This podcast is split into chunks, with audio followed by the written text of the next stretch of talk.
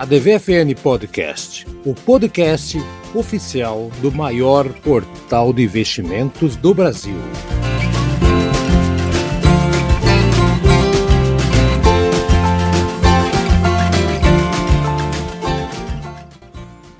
Pessoal, mais uma edição da DVFN Podcast em dezembro, clima de Natal. Não vai ter música da Simone ainda, mas vai ter logo logo para desespero do Brasa.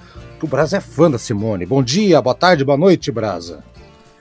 Bom dia, boa tarde, boa noite, boa madrugada a todos que estão escutando e qualquer coisa menos então é Natal. Ah, qualquer coisa Simone menos é Natal. Então vou colocar a versão dela para a música do John Lennon, So Merry Christmas, pode ser? é a mesma, tá tudo bem. Tá ok. E, e, da outra ponta da mesa está lá o nosso youtuber da DVFN, Francisco Tramujas Júnior. Como está, Tramujas? Olá, Haroldo. Olá, Brasa. Olá, ouvintes do nosso podcast. Tudo ótimo, né, graças a Deus caminhando bem e esperamos que, que seja ainda melhor nos próximos dias aí. Próximos dias vai ser bem melhor. Até mesmo porque as commodities estão aí, depois de um ano bem complicado, estão dando uma melhorada. Já já vamos falar um pouquinho sobre o aço, mas o Brasil está falando a respeito da soja. Parece que deu uma zica lá nos Estados Unidos e a China voltou as carteiras para a gente aqui, né, Brasa? Estamos vendendo soja para os homens agora, né? É, foi uma, uma o que chamam de tempestade perfeita, né? Uma série de fatores que nos que nos beneficiou muito.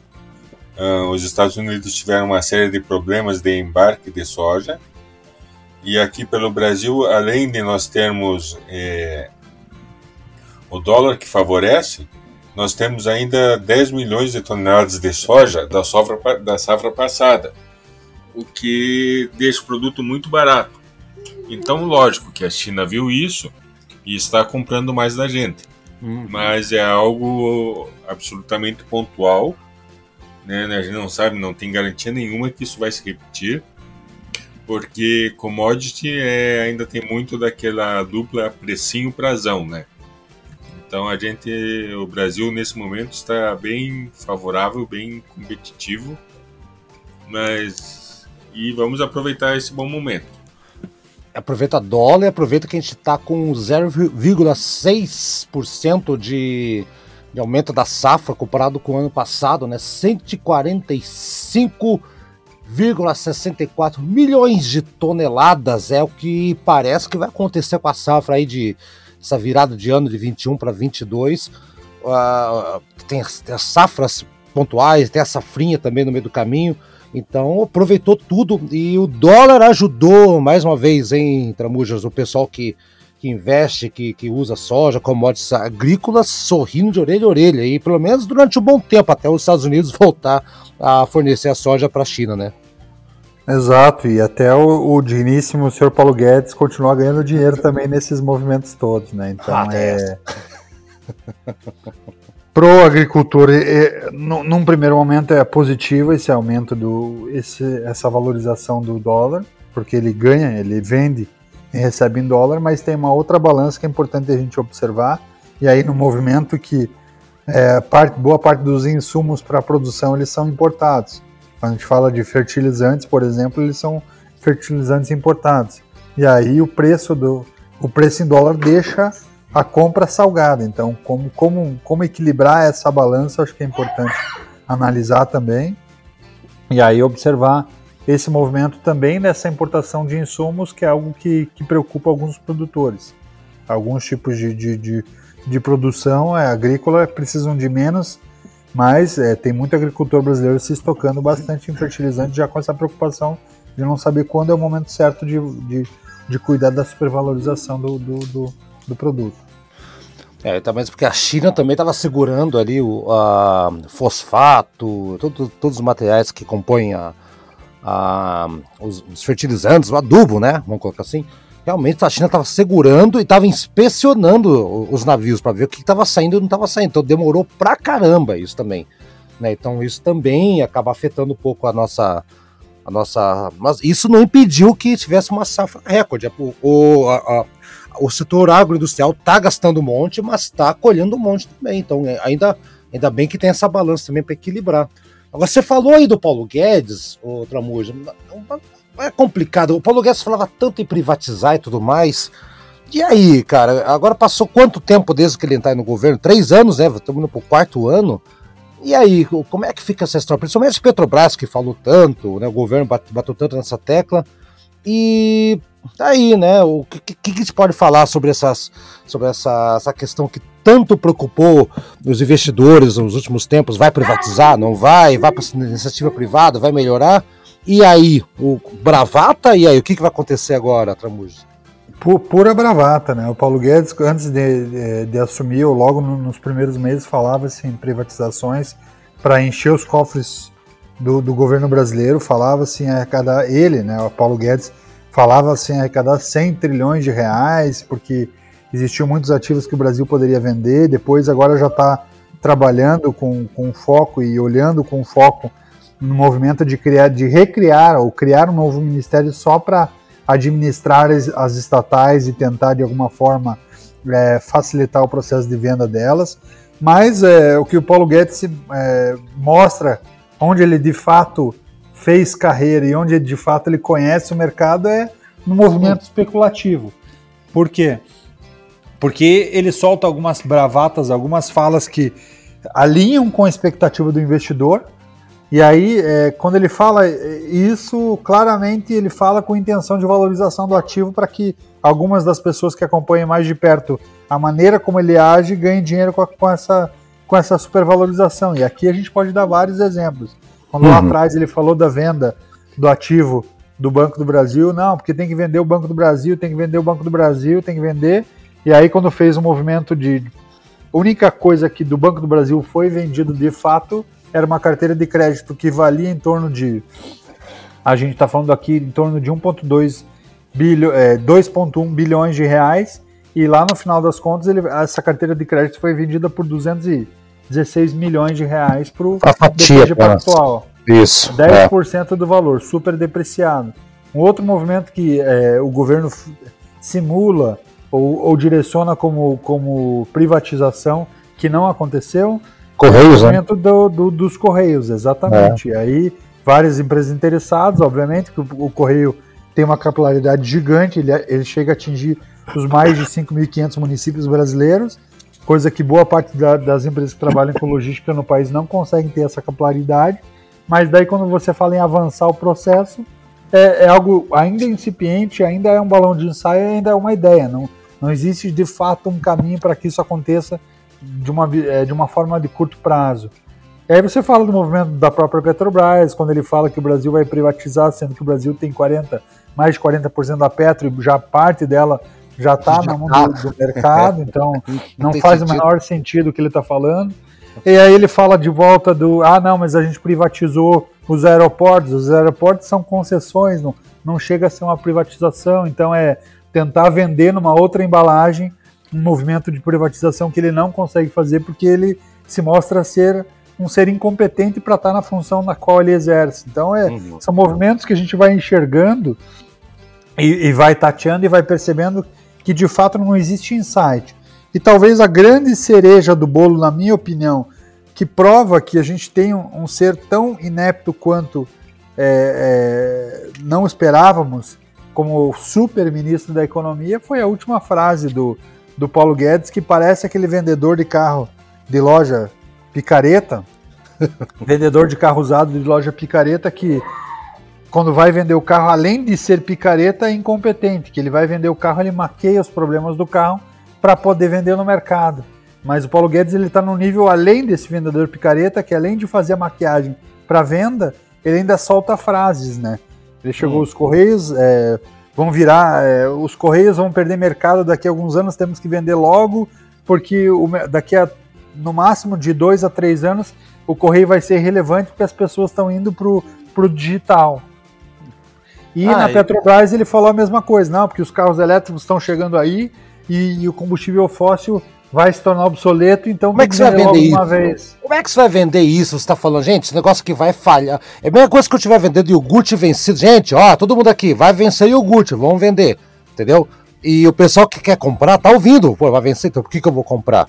Né? Ele, ele é, o, é, o, vendedor da oferta, né? Ele quer vender no, no, no super desconto, com 90%. Super... Ele é o vendedor de Black Friday, né? Ele o quer Black Friday 100% do tempo. Com super é. desconto e... e passar para frente, né?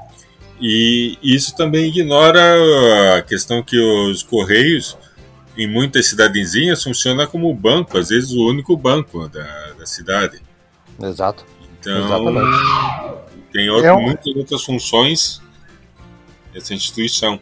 Exato, e que mostra claramente um total desconhecimento de negócio, né? Quando você olha a versão do Paulo Guedes, a maneira como ele lida com alguns processos, mostra que ele não conhece os negócios pelos quais ele gera. Ele tem uma visão muito macro, uma visão de especulador, de um cara que ganhou dinheiro especulando na, investindo na alta e na baixa, mas que não conhece o ativo e o papel e o comportamento de consumo é. das pessoas.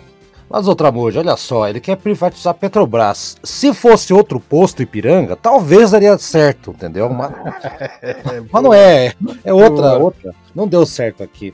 É isso aí, gente. Então, beleza, acho que já vencemos aqui o Paulo Guedes. Quer, Brasa, mais um comentário a respeito do da Paulo Guedes e sua, suas ações que uma bravata tentando vender uma coisa e de uma maneira equivocada e acabou. Tipo, parecia a Chiquinha defendendo o seu Madruga, gente. Assim, é, essa é a verdade. Ele, ele fazendo propaganda da, da, da privatização uma coisa para não vender. Alguma, algum detalhe mais, Brasil, ou adiante o barco aqui? É, só a constatação que o Brasil, infelizmente, continua sem uma política econômica e sem uma política industrial e que isso vai nos está, já está nos prejudicando muito. Uhum. Então tá bem, então.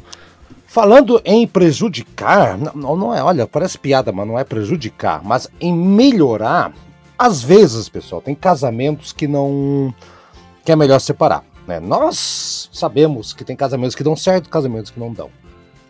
Tá tendo um divórcio agora aí, né, em Brasa, que parece que o Felizes para Sempre começa depois da separação. É, o Banco Pan parece que não deu certo ali, tá, já assinou o papel, já tá o divórcio, cada um para um lado, se fica com isso, fica com aquilo, separou ali da Melius. Então, o que que aconteceu? Isso, e por que que isso é relevante para a galera que acompanha o investimento aí? É, são, são dois papéis que, que estão na bolsa, né? E que o, que estão abaixo do radar, né? São, são empresas que não aparecem muito. Então, o que aconteceu é, é o seguinte: a Melius, que era uma empresa que começou como uma empresa de, de desconto, que se você comprasse através do site deles, você ganharia desconto e cashback. Eles sempre tiveram uma grande parceria com o Banco Pan, é, até de favorecer o cartão de crédito deles, dar o cashback no cartão de crédito e tal. Mas aí recentemente o Banco Pan comprou a Mosaico, que também está na bolsa, né, Mosi 3, que é a dona uhum. da, das empresas Bondifaro, Zoom, Buscapé. E com isso parou de, de fazer negócio com a Melius. E aí o que, que a Melius fez? Eles anunciaram já que já tinha sido uma promessa no seu IPO, lançar o seu próprio cartão de crédito uhum. e lançar outros serviços bancários em 2022. A Melius afirma que tem 200 mil pessoas na fila já para esse cartão de crédito. Urra. Enquanto tá isso, Caramba. Enquanto isso, o Banco Pan é, vai ganhando mais presença no, nesse mercado digital esse mercado de, de busca por, pelo, pelas melhores ofertas, melhores é, lojas para se comprar. E também promete agora avançar no mercado de seguros, que grande parte do, do negócio deles é empréstimos, né? Uhum, e agora exatamente. eles prometem fazer seguros, inclusive o primeiro da fila é o seguro Pix, que é algo que muita gente tem reclamado por aí, da segurança do Pix, dos golpes que tem o Pix. Então, o Banco Pan, agora com seus próprios, com, com uma equipe maior, uma equipe maior assim para já aprendeu o varejo. Isso, isso. Vai, vai, vai procurar novos caminhos para ganhar dinheiro. E ah, são 15 milhões de clientes declarados, né? Uhum. Então, é uma empresa, são duas empresas para você ficar de olho. O Banco Pan se diversificando e a Melius tentando virar banco. e a. Não, o, o, o Tramujo, antes de você falar, só para também falar a questão de banco, eu tinha separado aqui com o Banco Inter. Ele estava fazendo uma reorganização societária ali para entrar na Nasdaq, Nova York, aquela coisa toda. Desistiu essa semana, não deu certo. É, e saiu um comunicado dizendo que o valor a ser de, desembolsado para fins de pagamento da opção cash out, né, que é aquele resgate de ações antes que ela virem BDRs, né, a, lá na, na, Nasdaq, ela passou 2 bilhões de reais, que foi o valor estabelecido pelo banco. Então, o Conselho de Administração do Intro optou por não exercer essa prorrogativa, né? Então, a reorganização societária que ia ser implementada não vai acontecer mais, de acordo com o que eles haviam anunciado lá por lá dia 25 de novembro, agora, recente. Então, essa movimentação do banco também, que tentou ir para fora, ficou pesado demais, deu, um, deu uma segurada ali para vai que ano que vem acontece.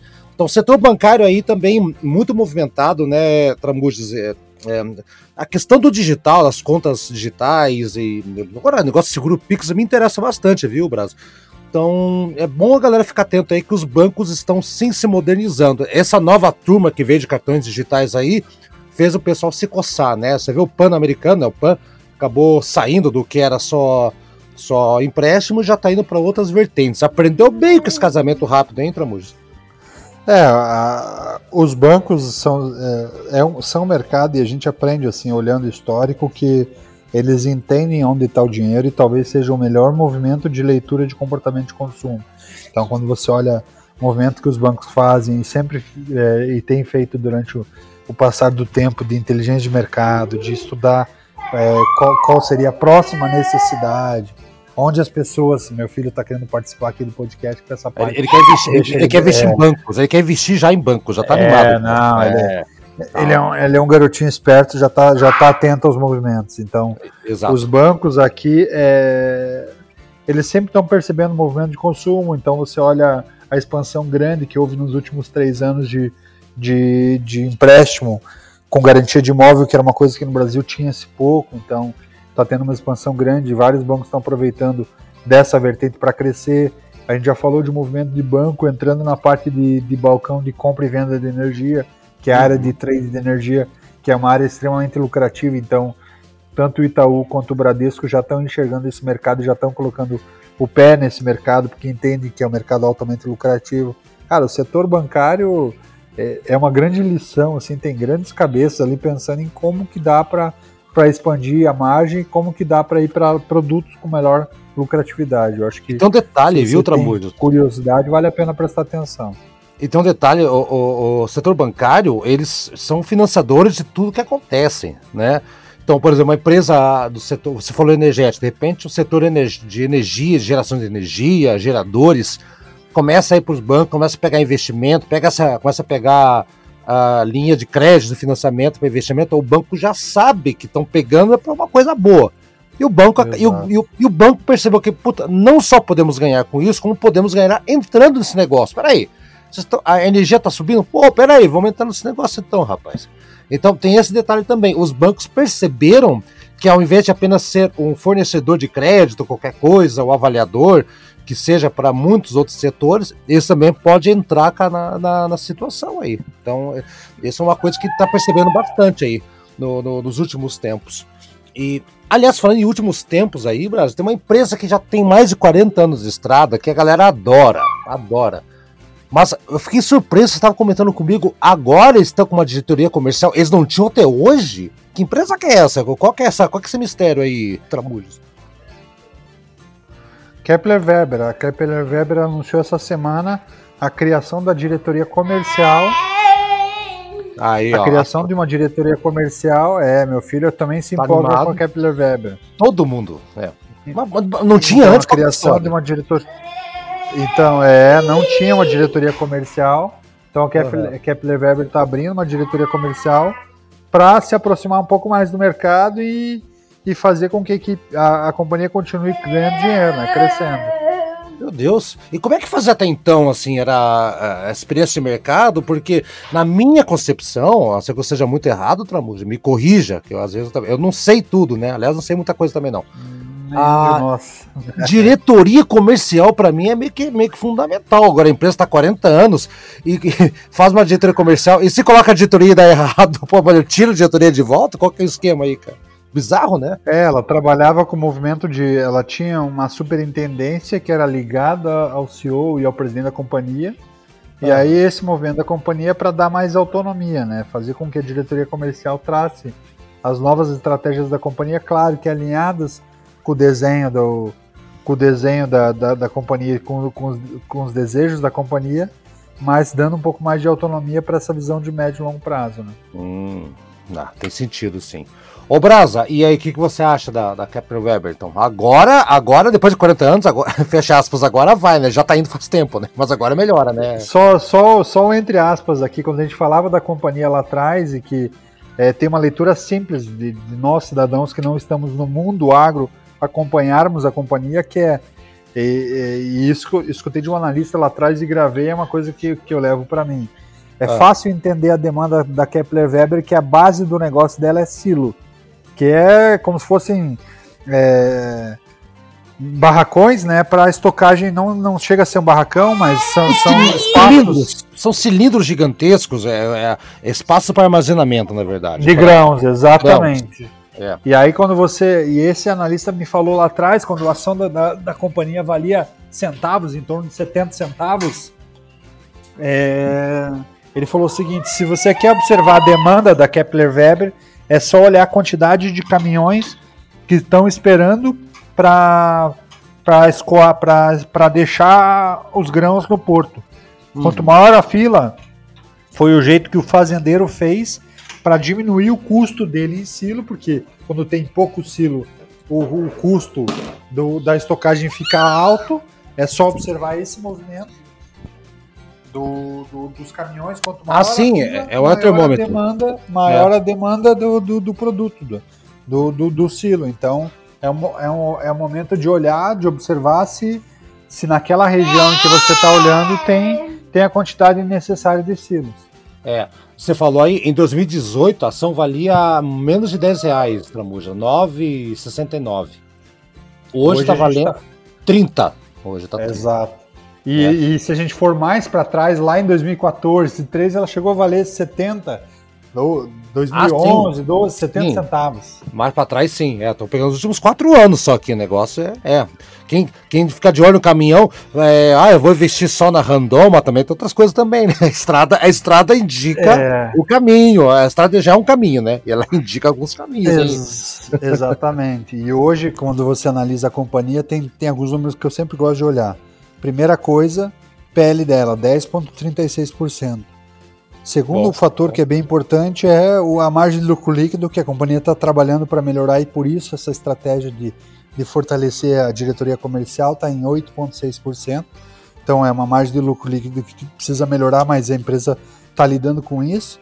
E o que me chamou a atenção no último balanço da empresa é o dividendo. O dividendo dela do período foi de 34,3%, absurdamente alto. Alto para caramba. Acima da, da, da do, do, próprio dividendo da Vale que a gente comentou algumas semanas. Uhum. É. Bom ficar atento aí, então. Nossa, bem. Mas é, acho que vai dar, acho que vai, acho que vai dar boa, então, porque eles estavam indo muito no movimento de, de... se estava dando certo sem uma, uma, diretoria especializada aí, né, Tramuja? Acho que agora o troço vai, vai explodir. Vamos esperar os próximos capítulos aí. E o Brasa, Brasa, o Brasa que tem a conexão Curitiba-Paranaguá, nesse, nessa estrada você vê bastante caminhão, né, Brasa? Você que faz essa, essa rota daqui até a tua, tua terra natal, né? É caminhão direto, muito, muito caminhão. E o que, o que é bom na Kepler Weber também é que eles estão criando áreas dentro da empresa também para é, a criação de novos negócios. Então, é uma empresa extremamente interessante, já está muito interessante. É, o lucro deles praticamente dobrou, se for ver 2021 em relação a 2020. E é para ficar de olho. Ok. E finalmente, vamos para a nossa reta final do programa aqui. O eu queria, ao invés de trazer algum assunto, coisa pontual, o Brasa o Brasa está escrevendo material pra caramba ali no nosso site da DVFN.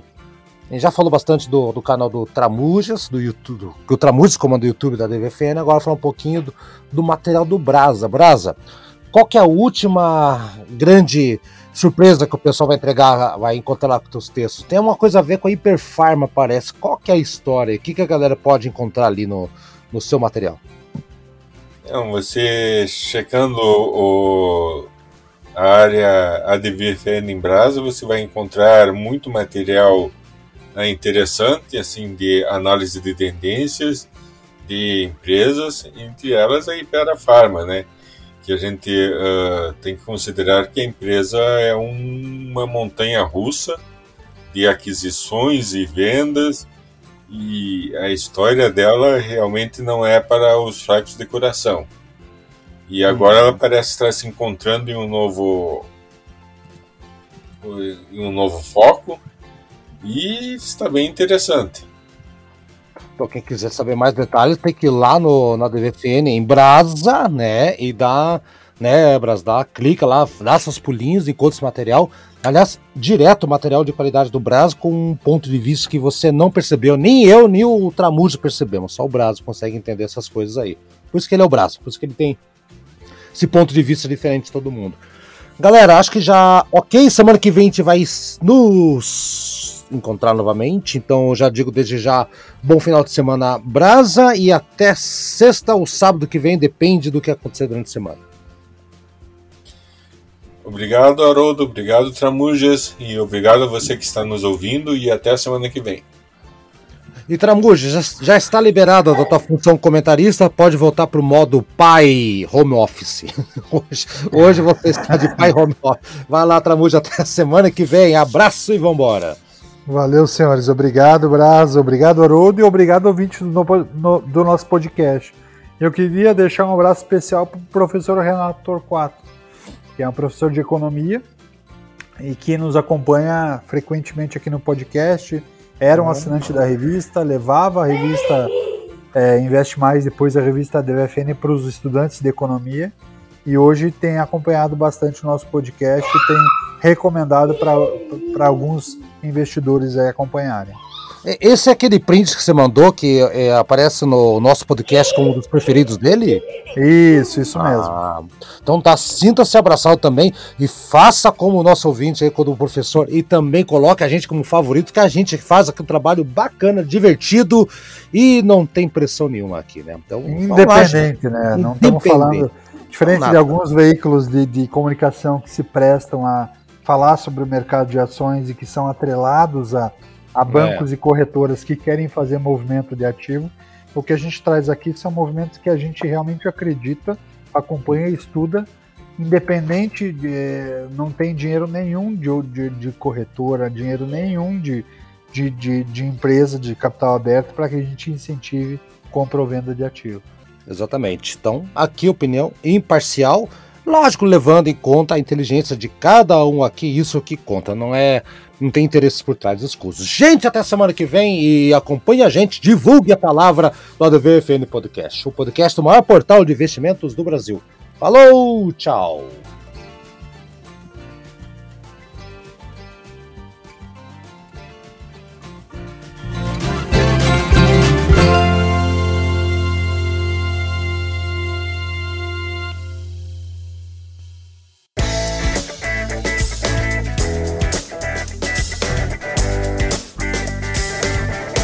E aí, gostou do nosso programa? Semana que vem tem mais. Acompanhe a gente no Spotify, no Deezer, no Anchor, no seu agregador preferido. A DVFN Podcast está lá, hein? Dá procurada, compartilhe com seus amigos, siga a gente nas redes sociais e faça bons negócios. Eu sou Haroldo Glombi e na próxima semana tem muito mais informação para você aqui na ADVFN Podcast. Até lá!